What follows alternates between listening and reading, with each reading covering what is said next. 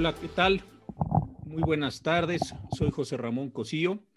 Eh, me da mucho gusto recibirlos en este webinario en el cual vamos a analizar dos temas muy interesantes, que es la situación de los concursos mercantiles en México y en los Estados Unidos. Cada vez escuchamos más, todos nosotros, la situación muy complicada que están viviendo distintas empresas en México, en Estados Unidos, en el mundo en general. Y también escuchamos que desafortunadamente muchas de estas empresas han entrado en lo que antiguamente se llamaba una quiebra, hoy un concurso mercantil, en los Estados Unidos en un Chapter 11. Escuchamos esta información y por eso nos ha parecido en IntelliJuris de gran importancia explorar algunos de estos elementos jurídicos. Para ello hemos invitado a dos personas a las que conozco de hace tiempo, por las cuales tengo un gran respeto profesional y también gran afecto. Ellos son Edgar Grajeda, quien es socio de litigio en el despacho González Calvillo y Asociados. Tiene una práctica muy importante aquí en el país. Y también a Diego Durán, quien vive en los Estados Unidos, también se dedica a litigio en América Latina para el despacho Hugh Hobart and Reed y tiene, como lo digo, un conocimiento importante del derecho mexicano, pero también del derecho estadounidense en esta materia. Platicando con Edgar y Diego, nos pareció importante eh, comenzar estableciendo algunas bases generales para que podamos después hacer algunas combinaciones sobre los temas que hemos señalado. Entonces, Edgar, te doy la bienvenida. De verdad, muchísimas gracias por tomarte el tiempo para estar esta tarde con nosotros ¿por qué no nos cuentas así rápido, en unos varios minutos, en fin, eh, ¿qué, es, qué son los concursos mercantiles? ya no son quiebras, ¿dónde estamos en una situación general como modelo jurídico en México? Después voy a preguntarle a Diego lo mismo respecto a los Estados Unidos y con esto me parece que vamos teniendo una materia prima para entender, insisto, la situación y de verdad les doy las gracias a ambos por haberse tomado el tiempo de estar con nosotros. Adelante, Edgar, por favor. Claro que sí, muchas gracias. Y antes que nada, bueno, pues agradecer al, ministro en retiro, José Ramón Cosío, la invitación a este programa. La verdad es que es un tema de suyo muy, muy interesante y lo cual agradezco mucho, ¿no? Es este, yo empezaría, y, y creo que sí me gustaría empezar por ahí el tema de, nuestra antigua ley de quiebras y suspensión de pagos era tan eficaz que el otro día en el juzgado segundo me encontré con un procedimiento de suspensión de pagos de hace más de 20 años. Seguía totalmente vigente ese procedimiento de suspensión de pagos, lo cual, bueno, pues evidentemente eso hace patente porque era tan eficaz esa ley. Los procedimientos nunca se resolvían a menos que hubiera una voluntad de ambas partes en, conjunto de, resolverlo en esta ley de, quiebras y suspensión de pagos, lo cual llevó en el año 2000, el 12 de mayo del 2000, a eh, la entrada en vigor de la ley de concursos mercantiles. ¿Qué es lo que pretende, esta ley? Ya tenemos 20 eh, años de experiencia con esta ley. Lo que pretende es hacer más expeditos los procedimientos de concurso mercantil en donde se incluye una etapa de conciliatoria y una etapa de quiebra. Esto es bien importante, este, cómo lo va organizando, ¿no? A ver, aquí, aquí es importante tener en cuenta que, que los, los empresarios, y voy a hablar un poquito de México, constituyen un negocio para generar riqueza. Y no solo riqueza económica, sino a la riqueza en todo sentido. Generación de empleos, productos, servicios, conocimientos y generar un mejor entorno, es decir, generar, generar valor. Sin embargo, pues hay circunstancias que resultan adversas y que ponen en riesgo a la empresa y a los empresarios.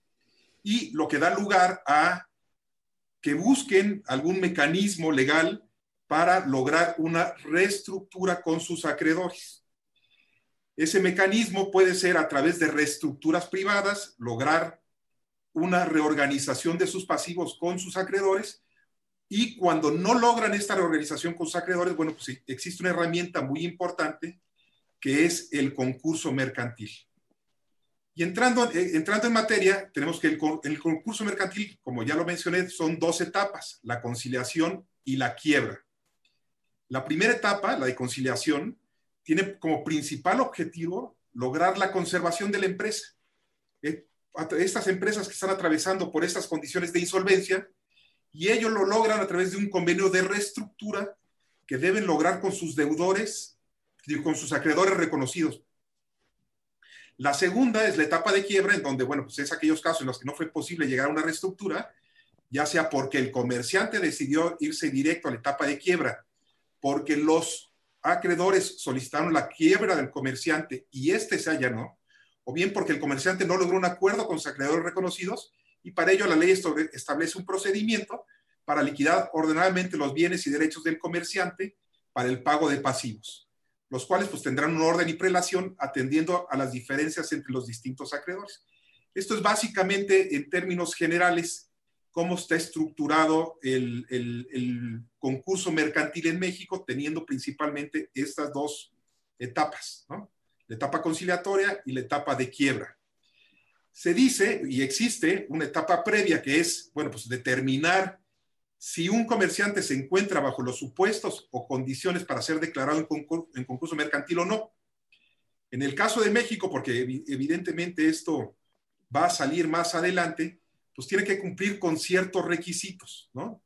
Se requiere, este, en primer lugar, un incumplimiento de pago a dos o más acreedores distintos y el cumplimiento de las dos siguientes condiciones, si la solicitud la hace el comerciante o el cumplimiento de una de ellas, si la hace alguno de los acreedores, es, perdóname, es, déjame corregir, es al revés. Se tiene que cumplir una de las dos condiciones si la hace el comerciante y las dos condiciones si es la, demanda la hace alguno de, de los este, acreedores.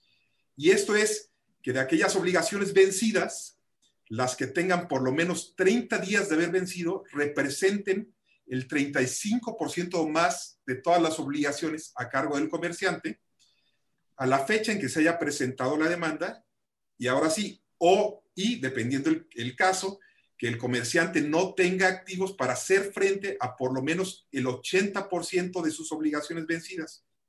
Esto es, que no tenga activos como son este, efectivo en caja, depósitos a la vista, depósitos e inversiones a plazo cuyo vencimiento no sea superior a 90 días, clientes y cuentas por cobrar cuyo plazo de vencimiento no sea superior a 90 días, títulos valor. Y esto, esto, es, esto es importante porque si lo, lleváramos a números este, reales y por, por poner un ejemplo muy sencillo, si el comerciante adeuda a dos o más acreedores mil pesos, por poner un ejemplo, y de esos mil pesos, 350 pesos tienen más de 30 días de haber vencido y no tiene activos de los que acabo de mencionar. Exacto. Para pagar por lo menos 280 pesos, bueno, pues entonces está en un supuesto de concurso mercantil. Entonces el, juez, eh, previa valoración que se haga de, eh, de los libros del comerciante, bueno, pues podrá dictar la sentencia de concurso mercantil. Esta es la etapa, previa, básicamente, en donde eh, el juez, con ayuda de un visitador que es eh, designado por el Instituto Federal de Especialistas en Concursos Mercantiles, pues podrá corroborar que se reúnen estos supuestos para ser declarado en concurso mercantil. No sé si, si, si, hasta ahí. No, yo creo que has, puesto los elementos y, y, en un momento que, eh, ahora que conteste Diego y que nos explique también el sistema en Estados Unidos, ya con esto que nos acabas de decir, eh, vamos a entrar al tema de COVID, que me parece que se van desafortunadamente a satisfacer muchas de estas condiciones en tema de concursos mercantiles. Pero en un momentito eh, eh, regresamos contigo, Edgar. Y, volviendo a la pregunta inicial, eh, Diego, ¿cómo procede un concurso mercantil en los Estados Unidos? Decía yo que siempre que ve uno las, las noticias financieras dice se abrió un Chapter 11, pero ¿por qué es un Chapter 11? Digo, yo lo sé, pero hay que saberlo y hay que compartirlo. ¿Y por qué y qué características tiene este concurso mercantil en, los Estados Unidos. Por favor, Diego. Claro que sí, doctor. Y primero que nada, agradecerle. Eh, es un placer estar aquí en este programa. Eh, es un tema sin duda alguna eh, interesante precisamente por el momento que estamos viviendo, en donde tristemente muchas individuos y empresas están teniendo que recurrir. Afortunadamente existen estos mecanismos que la ley contempla, tanto en México como en Estados Unidos, precisamente para, para, para ayudarlos, ya sea a liquidar sus deudas de una forma ordenada, reestructurarse. Eh, eh, es un mecanismo que le permite a, los deudores salir adelante, borrón y cuenta nueva, ya sea con, con, una empresa andando o con nada, pero por lo menos ya no te persiguen los, los acreedores, lo cual es muy interesante. Eh, en, en Estados Unidos, y es cierto, todo el mundo habla del famoso Chapter 11, y lo curioso es que en Estados Unidos está estructurada la quiebra, se le conoce como quiebra en general, y las leyes de quiebra en Estados Unidos eh, eh, eh, y uno de los capítulos, son, seis capítulos diferentes que contemplan seis diferentes tipos de quiebras. Uno de ellos, que es el más popular porque es en donde vemos los grandes nombres famosísimos de que aparecen en los periódicos, en las noticias, es el capítulo 11 del Código de, Banca, de Quiebras de Estados Unidos, el famoso Chapter 11. Pero la realidad es que la ley de quiebras es bastante sofisticada en Estados Unidos porque contempla la existencia de diferentes tipos de deudores que pueden encontrar dificultad en pagar sus deudas. Y, eh, eh, esto puede ser desde individuos hasta las multinacionales más grandes que uno pueda pensar. la ley de quiebras los contempla y contempla eh, escenarios para cada uno de ellos.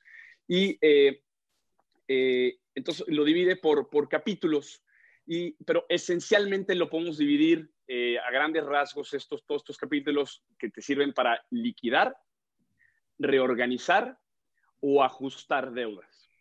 Eh, y lo que te, lo que te proporciona el, el, código de, quiebras de Estados Unidos es un menú de opciones, el cual obviamente dependiendo de tus características, si eres un individuo, tienes acceso a, algunas opciones, eh, si eres eh, persona moral, tienes acceso a otras. Inclusive hay un capítulo específico para, para entes municipales. hay un capítulo específico para, para que, que, vela y, y, tiene una sobreprotección eh, para eh, empresas eh, de granja y de industria agropecuaria. Entonces, es, como vemos, esto es, e, es más allá del famoso capítulo que todos, que todos escuchamos.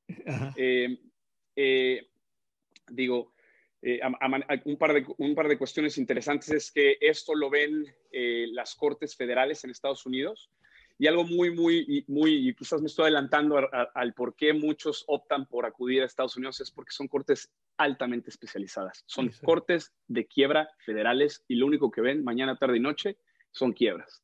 Eh, otra parte muy interesante me parece eh, comparar y, resaltar es que eh, la quiebra y todo este menú de, posibilidades están hechos con, la idea de que el que crea que necesita acudir a las cortes especializadas de quiebra, que venga y el juez determina. Es muy, muy laxa los, requisitos y lo que, lo, que, quiere incentivar la, ley de quiebra es precisamente, a ver, aquí estoy yo, estoy una infraestructura preparada precisamente para que yo te lleve de la mano, yo te ayude y obviamente mantener el balance, ¿no? Una parte sí es tratar de ayudar al, deudor y en lo manera lo posible sacarlo adelante y que se, reorganice, se reestructure y siga proveyendo a la ciudad de este valor del que hablaba Edgar. Pero obviamente hay un interés que, es parte del balance, que es el opuesto, que es, bueno, a, los acreedores también se les debe de, respetar y cuidar y que ellos recuperen lo más que se pueda. Eh, la ley de quiebras en Estados Unidos, eh, curiosamente, no, no tiene el requisito de insolvencia para que vayas a la corte siempre y cuando tengas una situación eh, financiera eh, complicada, estés, estés, estés, afrontando una situación financiera, el código te permite que vayas a las cortes y la corte te dice, a ver, sí, inclusive si tú presentas una solicitud por un capítulo, digamos, capítulo 11, ¿no? Capítulo 11 son reestructuras, dice, no, aquí no, no corresponde, pero lo sabes que sí te corresponde el capítulo 7, que es de liquidación tú ya estás más para allá que para acá, así que vámonos a este capítulo y el juez de, quiebras puede hacer esa determinación, obviamente en este, al velar este balance del que hablaba.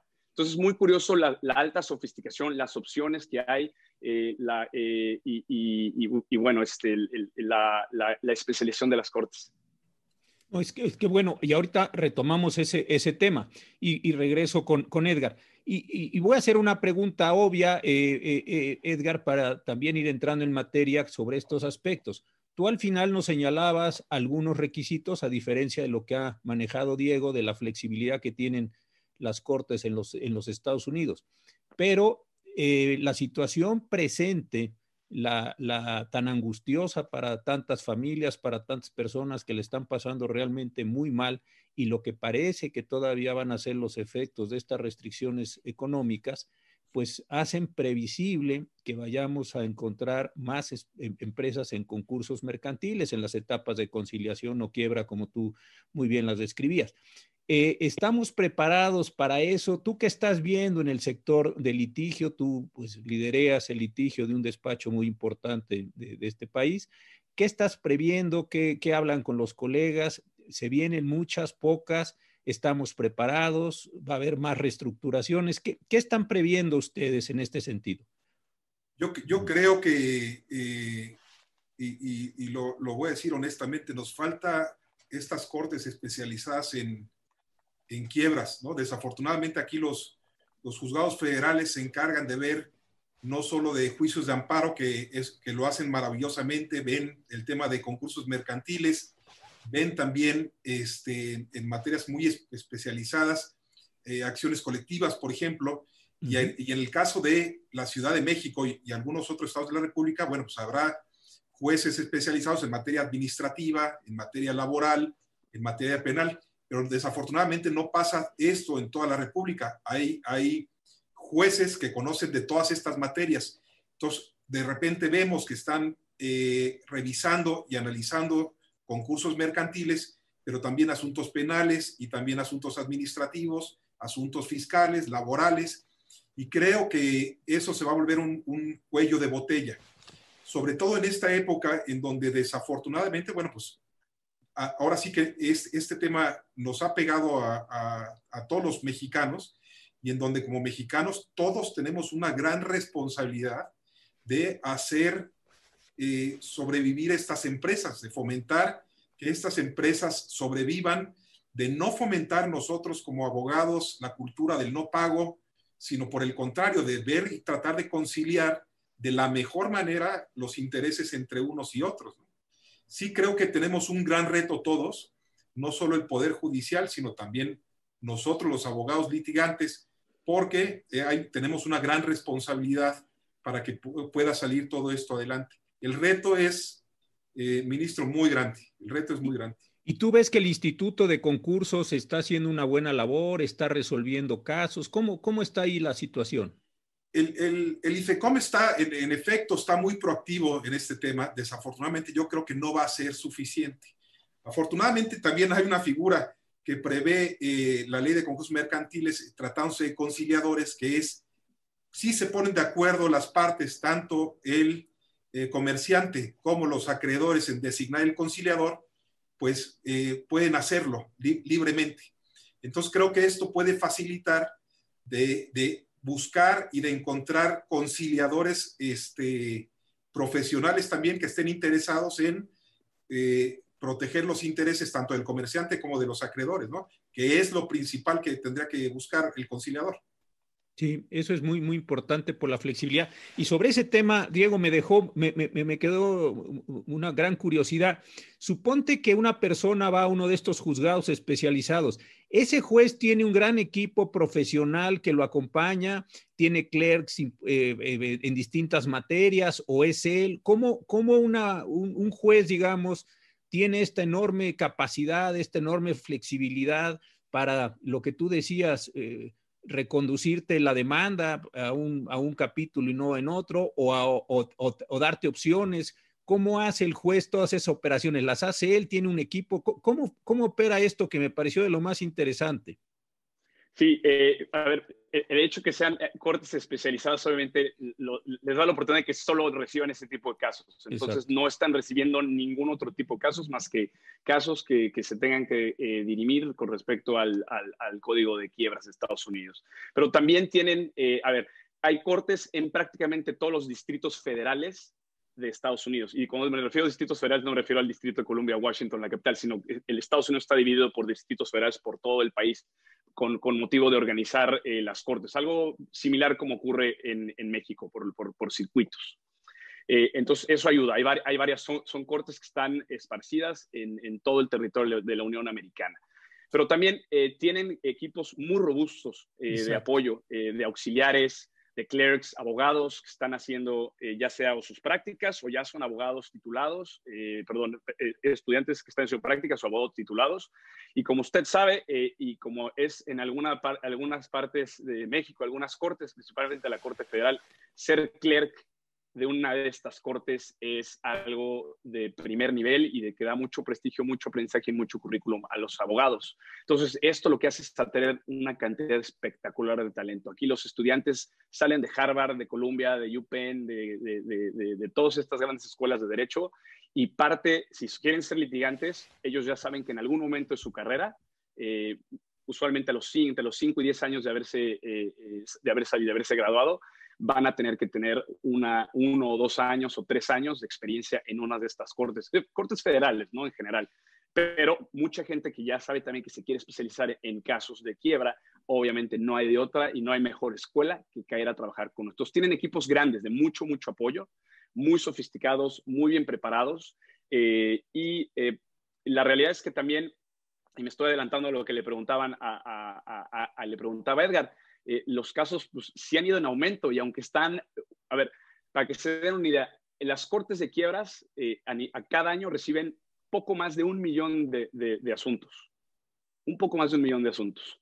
El 50% de esos casos son liquidaciones. El mayor número de casos son liquidaciones en Estados Unidos. Estamos hablando de medio millón de casos al año, son de individuos o empresas, que el capítulo 7 ahora se van a aprender otro, el chapter 7, que es liquidación. Es liquidación. Y entran individuos y entran empresas. Ese, uno pensaría que lo hubiera mencionado al principio, no es chapter 11 el que más casos ve en las cortes de quiebras, sino chapter 7, el 50% de los, de los casos. Eh, con motivo de COVID, eso pues se ha disparado impresionantemente. ¿Y qué tipo de casos llegan ahí? Digamos, ponos un ejemplo de una persona física, así un caso muy, muy normal. Eh, ¿Quién llega a un caso de liquidación? ¿Qué, así un caso muy normal, digamos, promedio. Bueno, una, una, por poner un caso, ¿no? Y, y, y mencionó individuo. Los individuos aquí, si tienen, tienen un coche, eh, ¿no? Eh, que lo están pagando, eh, tienen un crédito, compraron un coche a través de un crédito, tienen una casa con hipoteca. Voy a tratar de plantear el escenario como muy común. tienen un trabajo, pero pues este, el trabajo no les está aguantando para el nivel de vida que están teniendo, algunos gastos, o tuvieron que ser un gasto extraordinario como una enfermedad de un pariente, de las tarjetas de crédito a reventar. Entonces, llega un momento en que esa persona eh, claramente tiene más deudas que lo que genera. Entonces, eh, un capítulo 7 lo que le ayuda a ese individuo es lograr un borrón y cuenta nueva, en donde prácticamente la, teoría es que todo lo que sí tiene y que sí es de él, porque obviamente si son bienes que, están en hipoteca o que está pagando un crédito, pues eso tiene preferencia y eso no puede formar parte de la masa de la quiebra. Eh, y hay otros, otros bienes que tampoco pueden incluirse. Por ejemplo, si hay una, una, casa que no, ya, ya, está pagada, ya no, no es propiedad del, eh, no, hay, no hay hipoteca con el banco, ya es de ellos y es en donde habita él y su familia, hay, una, hay un catálogo de bienes que se, excluyen de, este, de esta masa de bienes de la quiebra. Entonces, lo que pasa es que este señor pues, asiste a una de estas cortes eh, ahorita vamos a hablar del problema de que las cortes son, eh, este tipo de procesos son extremadamente caros, como todos los, los, servicios legales en Estados Unidos son muy, muy caros. Pero bueno, asumiendo que el señor consigue un abogado que sabe de, sabe de quiebras, le recomienda presentar un, un Chapter 7 y con eso lo que logra es, como está diciendo, un borrón y cuenta nueva. Lo que, lo que no es eh, bienes exentos, lo tiene, que, lo tiene que dar para satisfacer las obligaciones y pagar las deudas hasta lo que alcance. Y fuera de ahí, logra un, y esto es una característica muy interesante de, la ley de quiebras en algunos de los casos, no todos los capítulos lo, contemplan, que es el borrón y cuenta nueva cuenta común, ya no me puedes perseguir acreedor. Si ya un juez de quiebras determinó que ya di todo lo que yo tenía que dar fuera de los bienes exentos, eh, nuestro contrato se termina, tú ya te tienes que dar por bien pagado y hay un descargo de obligaciones, ese es el término, un discharge del, del reclamo. Entonces, esto es, esto es muy positivo precisamente para ese tipo de cuestiones. Ahora, el mismo ejemplo, si lo trasladamos a empresas, una empresa puede también acudir al capítulo 7, que es la liquidación. Aquí la diferencia es que una empresa no puede lograr este descargo de obligaciones, porque lo que no quiere incentivar la ley de quiebras es que descarguen obligaciones, me, me, espero un año y reanudo actividades. Y entonces es como un borrón y cuenta nuevo un poco injusto, que solamente se le permite al individuo, pero no a la empresa. Pero un millón de casos es, es, es, es, increíblemente amplio el número, ¿no? Es más o menos lo que lleva el Poder Judicial de la Federación de México eh, anualmente. Aquí, ¿cuántos, de qué, de, qué, número estamos hablando, Edgar? ¿Son, son grandes, eh, son muchos? ¿Has visto un incremento? Ah, eh, eso por un lado. Y por otro, esto, esta parte de los concursos individuales, ¿cómo lo, ¿cómo lo estamos manejando en el derecho mexicano? Aquí, este, primero me gustaría referirme a las personas físicas que son comerciantes, hay que hacer la distinción. La ley de concursos mercantiles únicamente protege a los comerciantes, sean personas físicas o empresas.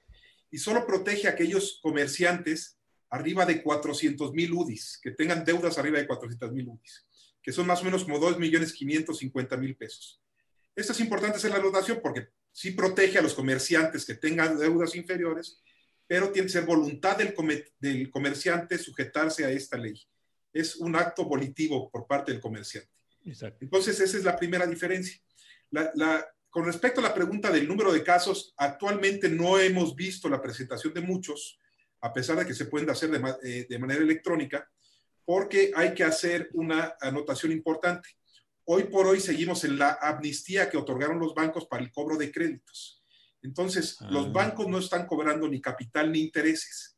Entiendo que eh, empiezan a empezar a cobrar capital e intereses en octubre, pero curiosamente, pues se ha venido agravando porque empresas no han podido trabajar, no han podido, tienen temas laborales importantes y esto va, yo creo que para noviembre, diciembre, enero, el volumen de concursos mercantiles se va a incrementar, incrementar de manera muy importante en toda la República actualmente no hemos visto, no he detectado yo ningún, no significa que no lo haya, pero no he detectado ningún asunto nuevo, este, pero creo que sí se van a ir incrementando y la razón es porque todavía hay, están bajo el amparo de esa amnistía, ¿no?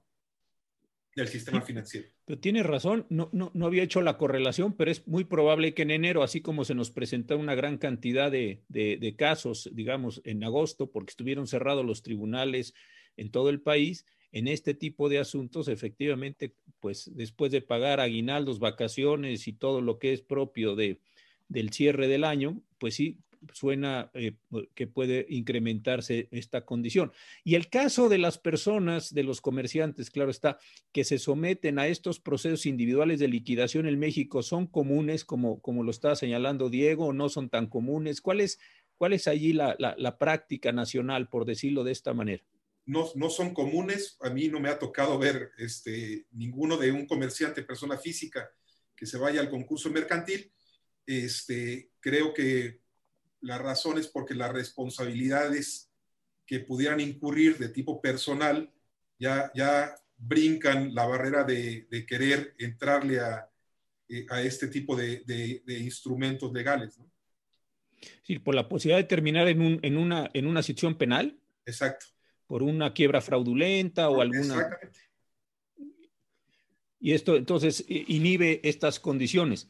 Y ahora, una pregunta que a mí me ha, llamado mucho la atención eh, de algunas empresas mexicanas, no es el caso aquí de, dar nombres, en fin, pero están en los medios. ¿Por qué, por qué han preferido estas empresas eh, ir a Estados Unidos, eh, acogerse a los mecanismos de concurso en los Estados Unidos y no quedarse en México? Esa es una primera cuestión. Y dos, eh, ¿cuáles son las condiciones para que una empresa que en principio uno podría suponer con todas las eh, complejidades que hoy tienen las mezclas de capital de cualquier empresa de las que se han ido o han solicitado el concurso, ¿por qué eh, o cuáles son los requisitos para que se vayan a los Estados Unidos y no se queden aquí en México? ¿Qué, opinan ustedes de esto? Porque Hoy no ha salido, eh, en los últimos días no, pero hace un mes algunas empresas importantes, conocidas, eh, dijeron vamos a acogernos a este sistema de los Estados Unidos y yo creo que a varios nos llamó la atención decir, bueno, pero ¿por qué no al sistema mexicano? ¿Qué, piensan ustedes? Creo que es una reflexión importante que algunas personas me la han, me han planteado eh, específicamente aquí en las preguntas que ya también estoy empezando a introducir en esta charla. Voy, voy, a, voy a contestar antes y quien tiene que contestar es, esta pregunta es Diego. Mi opinión es porque, por lo que mencionaba Diego, el, el grado de sofisticación de los tribunales allá es mucho, mucho mayor, por un lado, y por el otro lado, yo creo que son empresas que la mayoría de sus acreedores se encuentran también en el extranjero. Pero aquí sí, dejo que Diego... Y, también, Diego, tú que tienes una práctica para toda Latinoamérica en, la firma en la que estás en los Estados Unidos, eh, también he visto que algunas empresas eh, de, Sudamérica se han acogido también a este caso. Entonces, eh, como te dejó Edgar la faena, pues por favor, adelante. Adelante, claro, con gusto. Eh, y, voy a dar un, preámbulo que no comentamos. Ahorita, a diferencia de México, Estados Unidos ya arrancó eh, con una cantidad impresionante de casos de quiebra eh, adicionales a los regulares de cada año y obviamente con motivo de, los efectos económicos de la pandemia. Entonces, nosotros ya vimos una primera oleada de muchas, muchas, muchas peticiones de quiebra de todos tipos. en donde pues, hay nombres impresionantes, ¿no? Hay, cadenas muy grandes, medianas, eh, famosas, hay de todo. Entonces, eso sí es una distinción y bueno, el comentario adicional que quería hacer eso es que obviamente por más sofisticadas y que eh, haya muchas cortes esparcidas en Estados Unidos, esto sí va a afectar a los tiempos de resolución de los casos. Exactamente, Las cortes no están acostumbradas, si, si bien tienen una infraestructura excelente y pueden con las cargas eh, que, tienen usualmente, estamos en un año atípico y esto va a afectar y no, no se van a dar abasto. Entonces va, va, a traer demoras. Ahora, los casos concretos, eh, e, es, es, verdad que dentro de esta oleada déjame, de déjame, espérame, perdóname que te interrumpa, porque lo que acabas de decir lo hemos discutido en otros webinarios y en otras, en otras conversiones. Es decir, yo creo que muchas personas no se han acabado de percatar que el, el, el número cíclico, estacional, digamos, de asuntos que se producían en la población ordinariamente, hay que sumarle todos los casos COVID.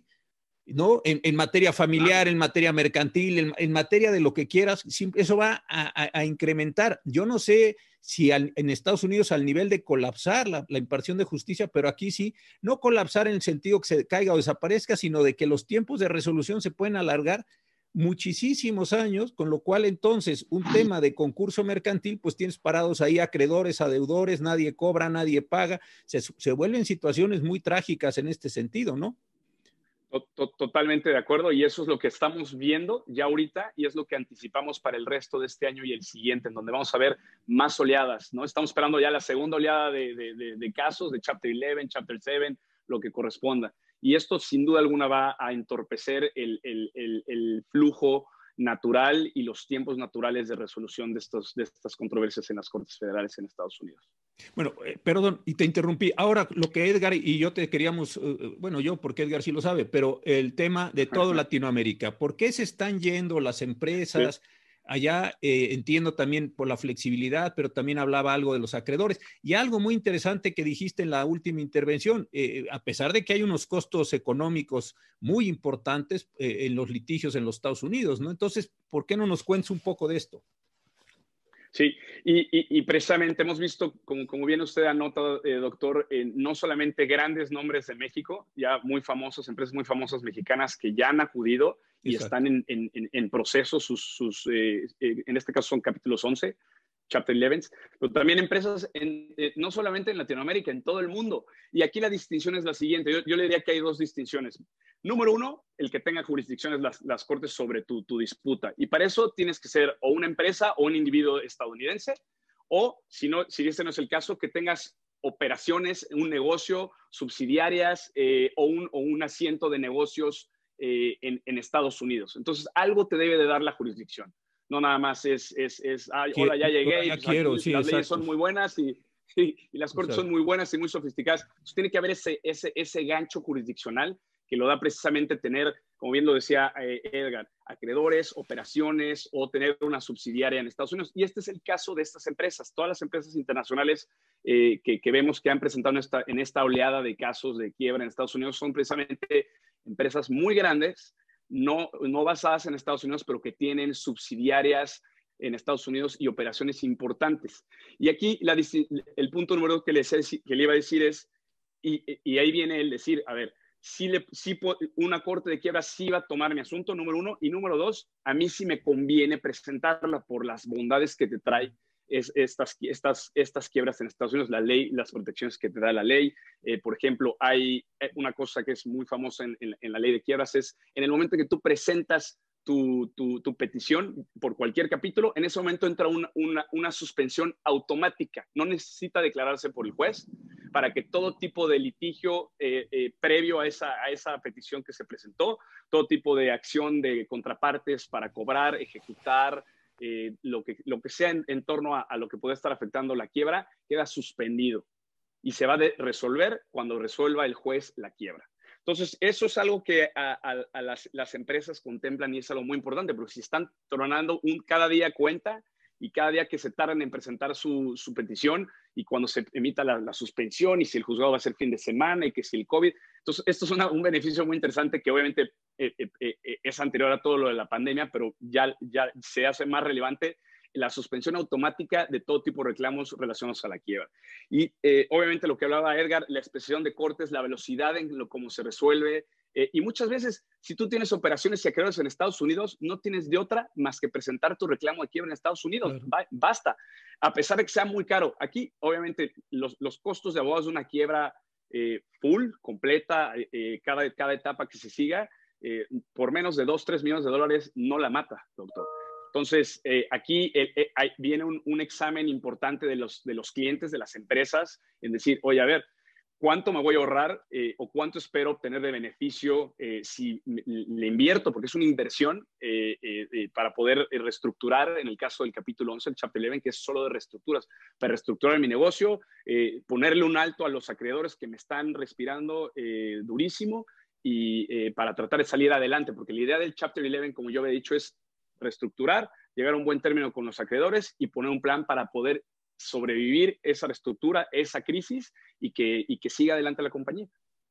No, importantísimo lo que de decir. Y, en este sentido, viendo las, las condiciones, Edgar, eh, que, que, que, han descrito tú y Diego con tanta precisión, a mí me va sonando que el Estado mexicano y el Instituto Federal de Concursos Mercantiles y otras instancias debiéramos estar generando mecanismos alternativos de resolución de disputas. Yo no creo que entre la carga ordinaria de los trabajos, la falta de especialización puntual, más allá de que yo creo que el Poder Judicial Federal es muy, muy bueno en general, eh, la falta de apoyos eh, técnicos a los jueces me parece que se nos puede convertir, y creo que lo dijiste eh, tú mismo, Edgar, en un cuello de botella muy serio, ¿no? No sé si debiera estarse animando el establecimiento de conciliadores, mediadores, en fin, este tipo de mecanismos alternativos de resolución de disputas. De otra forma, vamos a tener mucho dinero ahí detenido, congelado, deteriorándose, conflictividades sociales que suelen venir asociadas a los concursos. No sé cómo lo estés, pensando tú y si has visto algunos esfuerzos de las distintas asociaciones nacionales que están metidas en medios alternativos para tratar de solventar estos muy delicados temas, ¿no? totalmente de acuerdo. Los esfuerzos que hemos visto son esfuerzos individuales de grupos pequeños que están este, fomentando mucho el tema del arbitraje, el tema de la mediación, es importantísimo. No hemos visto que el gobierno esté fomentando este tipo de actividades.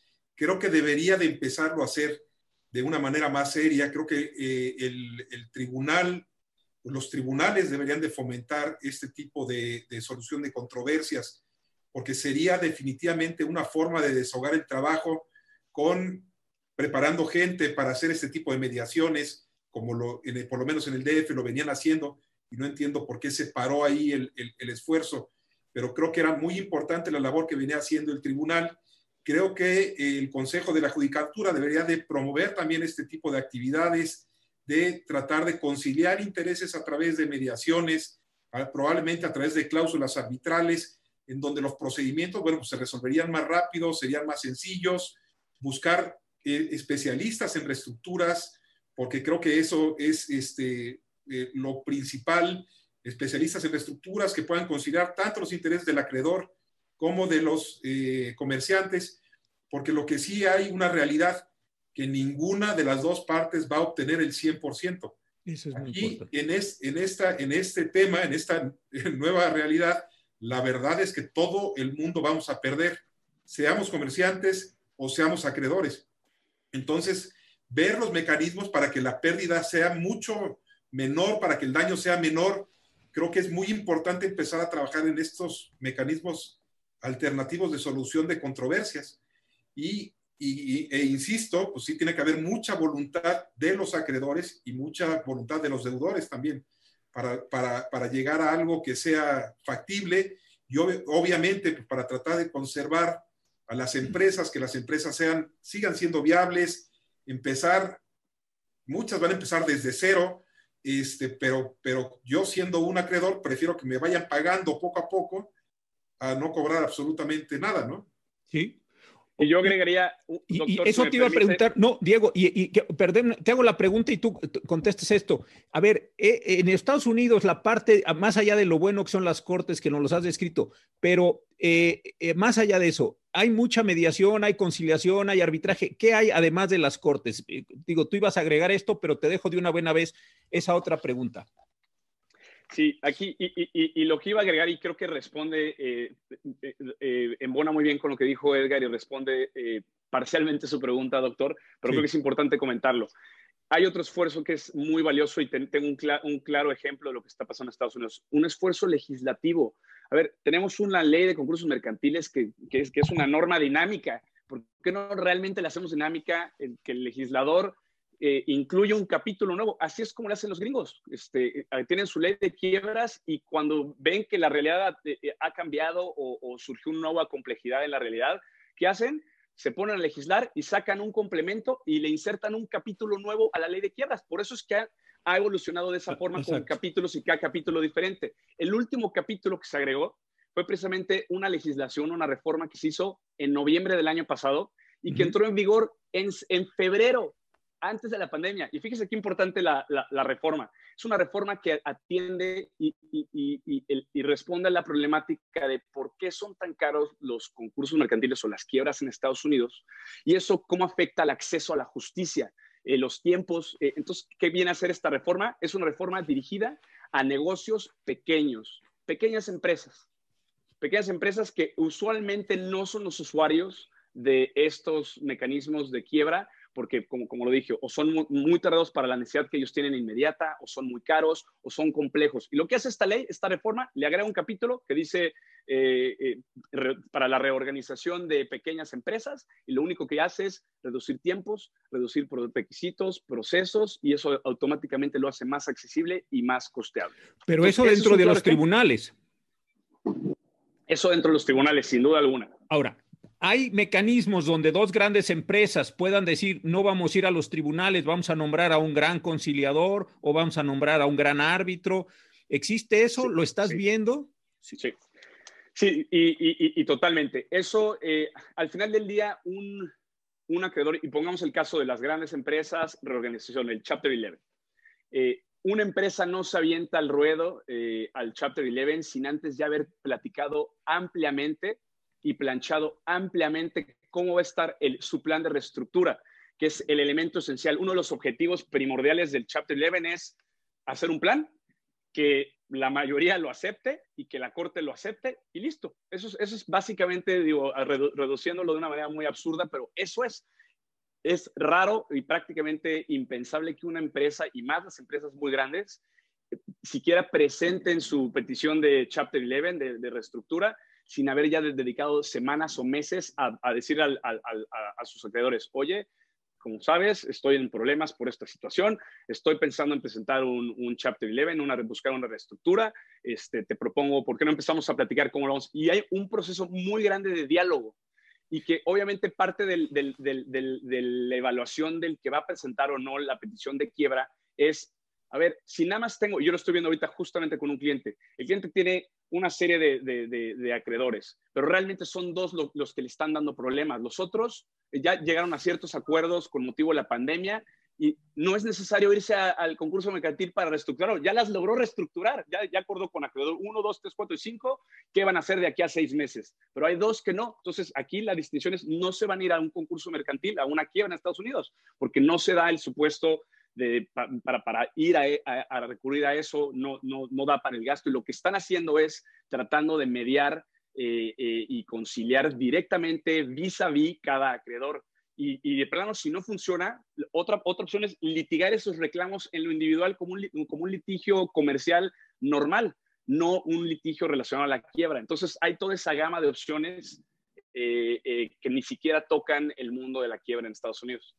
Y desde luego me supongo que eso pasa por el tema fiscal, es decir, ya, ya llevas la totalidad, digamos, o si no la totalidad, la gran mayoría de los acreedores. Como dices tú, vas a que el, juez lo, le digas, mire, estamos todos de acuerdo, esto suena razonable para todos, ¿cómo lo ve usted? Yo también prácticamente lo, lo, certifiques, pero la impresión que yo tengo es que en México es al revés. Aquí lo que vas es, sin un plan, no sé, Edgar, eh, eh, de lo que dice, de lo que dice Diego, vas a pelear, ¿no?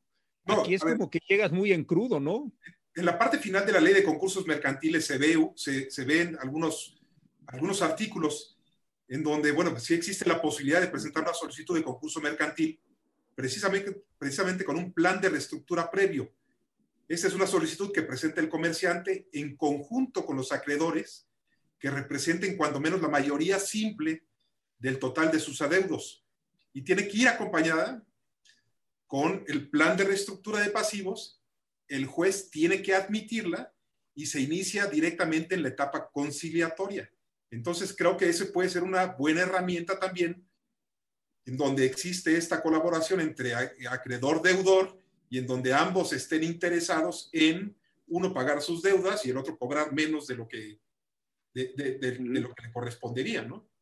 Y pero, una pregunta ahí, ahí eh, eh, eh, ¿eso es común que suceda o no es tan común? No, desafortunadamente no es tan común. Ese es el, ajá. No está, desafortunadamente no es tan común por esta cultura del, del, no pago que tanto nos afectó desde, desde 94, 95 y, y creo que es lo que tenemos que empezar a revertir.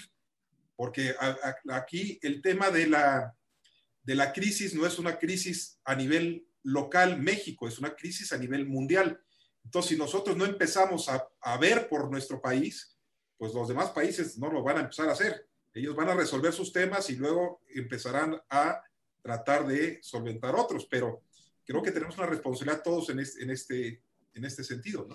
Y sabes qué me parece en relación a lo que dice Diego, eh, y, que cuando haces esos planes de reestructura generales tan importantes, Diego, no, no necesariamente rompes cadenas productivas, cadenas de suministro, a diferencia de que si vas a la mala y entras a, voy a usar una expresión así, entras a golpes, pues entonces sí, se rompen todas las posibilidades y vas afectando toda la parte de las cadenas productivas, ¿no? Y al final de cuentas, pues cada quien está aislado y a ver, y ahora sí que salves el que pueda, ¿no?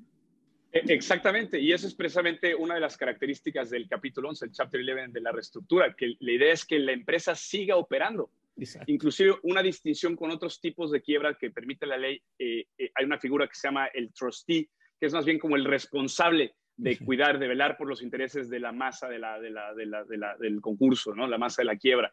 Eh, eh, en el caso del, del, Chapter 11, eh, el trustee no toma el rol que toma en otros tipos de quiebras en Estados Unidos y lo que se le da es al deudor, se le, tiene dos sombreros, uno es el deudor y otro es el, deudor en posesión, que sí tiene características fiduciarias. No solamente velar obviamente su sombrero de deudor de, a ver, yo voy a tratar de sacar mi empresa y mi interés es mi empresa, pero desafortunadamente le toca ponerse el segundo sombrero que es también eh, velar porque no se haga ninguna irregularidad, no se desperdicien ningunos bienes, eh, eh, esto se, vele porque el propósito de la quiebra se cumpla, que se, logre pagar a los, acreedores.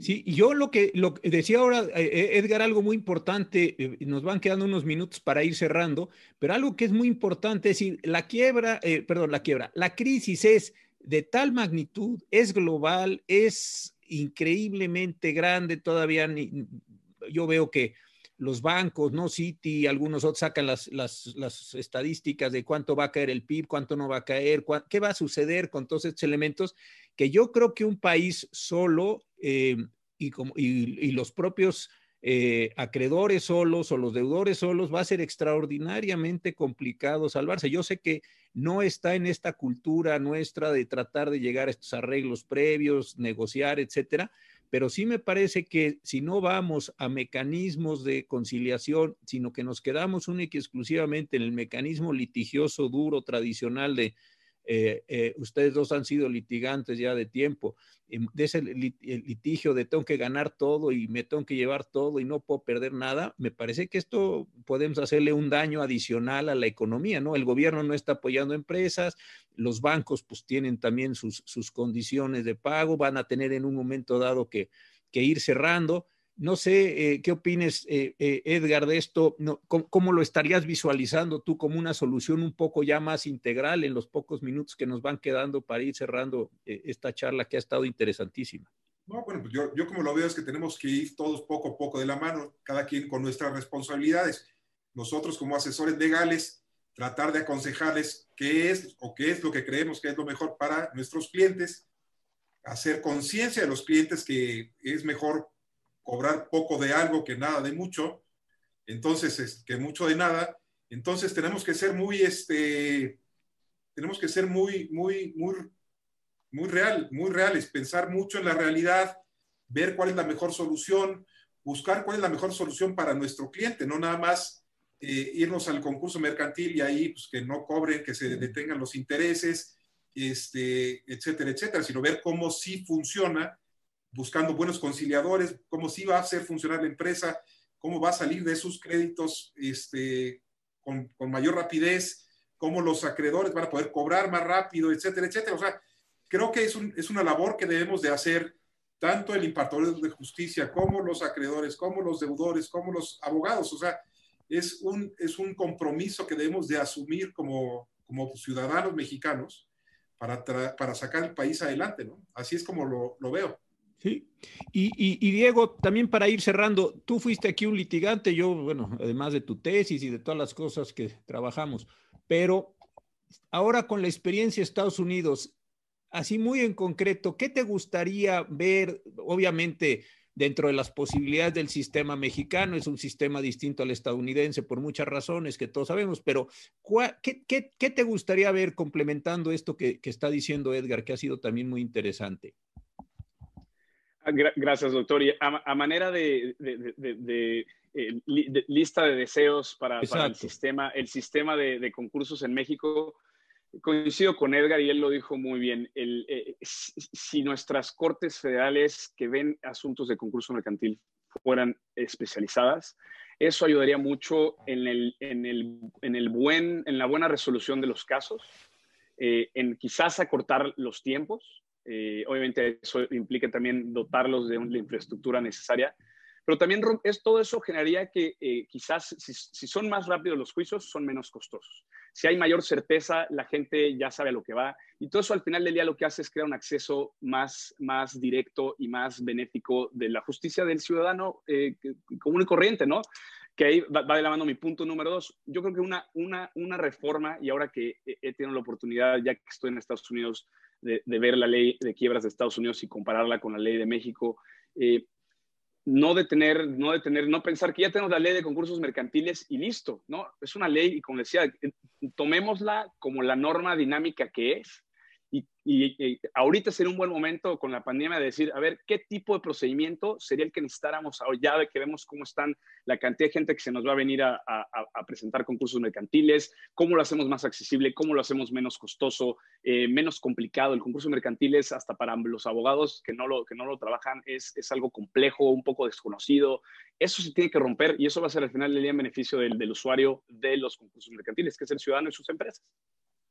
Y una pregunta muy interesante, justamente va en este sentido, una, una persona me dice, eh, están subiendo a gran velocidad, no voy a poder mencionar todos, dice, pero en la ley de, medios alternativos eh, que se está discutiendo, dice, esta, dice esta, esta, esta, persona, dice, no está tomándose en cuenta toda esta parte de, de, medios alternativos, pues para los concursos mercantiles.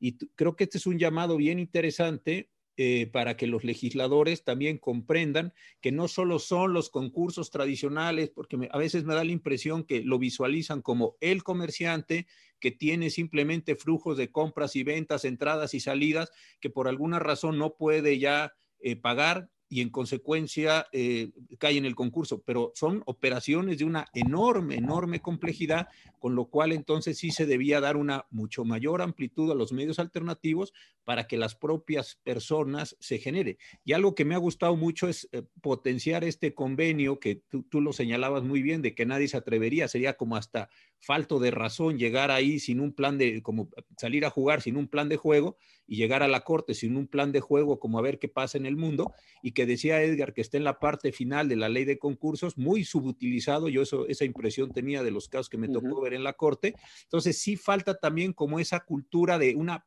cooperación previa al litigio, no llegar al litigio a ver quién, quién, quién, quién puede tirar más patadas, sino llegar ya con algunos prearreglos, pre, pre, eh, eh, constitutivos para que saliéramos más, más a prisa, ¿no?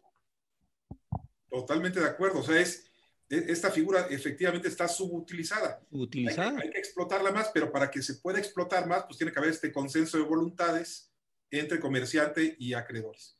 Exacto. Si hay este consenso, a lo mejor ni siquiera tiene que llegar al concurso mercantil. Se puede lograr una reestructura extrajudicial una reorganización de pasivos que sería de mucha utilidad para ambas partes. Ahora, y, y yo creo... Sí, adelante Diego, adelante. Perdón, doctor, nada más un, un, un, comentario sobre este punto. Y yo creo que parte, y estoy tratando de entender por, por qué está subutilizada esa, esa figura, ¿no? En México, de, de, de tratar de, llegar a acuerdos previos a, a presentarle al concurso mercantil.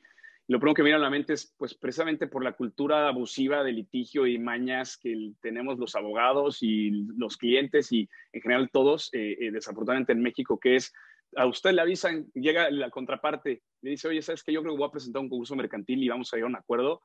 Muy posiblemente muchos de los acreedores lo primero que hagan es eh, eh, ver, ver de qué forma eh, mueven, presentan algún tipo de acción o, o, obstruyen o politizan el tema. Esto es, desafortunadamente, como decía Edgar, se requiere un, un empuje de la sociedad, de todos los operadores que somos jueces, abogados, ciudadanos, empresarios, todos, por el bien de todos, porque si no, no vamos a salir de esta. ¿Y saben qué pienso? Que adicionalmente eh, instituciones que cortan evidentemente, eh, así transversalmente, la totalidad, que son las propias instituciones financieras, debieran ser ellas grandes promotoras de los, de los, de los, de los, de los acuerdos, ¿no? La Asociación de Bancos y otras debieran decir, yo supongo, en esta situación de crisis, oye, pues nosotros debiéramos ser los primeros eh, eh, apoyadores o promotores de los concursos o, o de, los, de las conciliaciones, porque de otra manera pues cuando se dejen de pagar, nosotros también como instituciones vamos a empezar a generar mayores pasivos, mayores contingencias, bla, bla, lo que se sabe de todos estos sistemas. Entonces, también ahí me parece que eh, no es solo de quien está en el problema como deudor o como acreedor, ya sabemos que el fisco, y, y está bien que lo tenga una posición preferente, pues eso también es muy serio, los trabajadores, pero ¿dónde está también todo ese acompañamiento institucional más grande, más robusto? del Estado y de los propios particulares que, insisto, tienen una función completa sobre todo el sistema para empujar este tipo de arreglos, ¿no? Ahí también me parece que es como, bueno, pues si me pagan o no sé cómo lo estén visualizando, pero creo que hay un tema central ahí también para impulsar en este caso, ¿no? Totalmente de acuerdo, totalmente de acuerdo de mi parte. Sí, sin duda, y los bancos siempre están ahí la, en la primera línea de todas claro. las grandes reestructuras. Entonces ellos, sin duda alguna, tienen un interés por hacer eso. Pues sí, yo, yo, ahorita que lo estabas tú diciendo, si voy a llegar a un litigio y voy a llevar ya un plan de juego, pues yo creo que tendría que los tres o cuatro bancos con los que yo me he apalancado tendrían que estar bastante metidos en ese proceso para irlo terminando. Oigan, pues de verdad muchísimas gracias a los dos con gran afecto. Creo que ha sido muy interesante. Yo he aprendido mucho de ustedes. Además, ha estado muy divertido, muy ágil. Muchas gracias, Edgar, por la oportunidad no. de estar contigo y aprovechar tus conocimientos. Al contrario, muchas gracias por la invitación y es un, el placer es mío. Gracias. Y muchas gracias, Diego. Un abrazo hasta allá, hasta los Estados Unidos. Cuídense mucho, por favor. Gracias, doctor. Gusto en saludarlo. Gracias. Diego, Terminamos con gracias. esto a la hora justa. Muchas gracias a ustedes por haber estado este webinario y ojalá que lo hayan aprovechado y que todos nos hayamos sensibilizado hacia los muchos problemas que se nos vienen y también las muchas posibilidades y oportunidades que tenemos para evitar. Muchas gracias y muy buenas noches.